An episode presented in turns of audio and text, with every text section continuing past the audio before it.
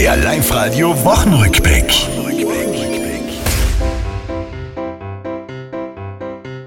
Die Politik hat es geschafft, die Zeit etwas zurückzudrehen, denn wieder gilt es, neue Covid-Regeln zu verstehen.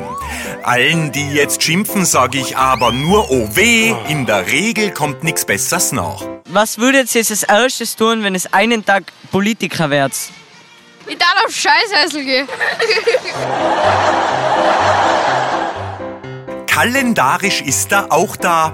Ich spreche vom Lenz. Der Frühling, Wärme, Blumen, Liebe, das gefällt mir als Stenz. Wie vielen anderen denen Schmetterlinge fliegen im Magen, dass sie fast schon sprachlos sind. Ich weiß nicht, was ich sagen soll, wirklich nicht.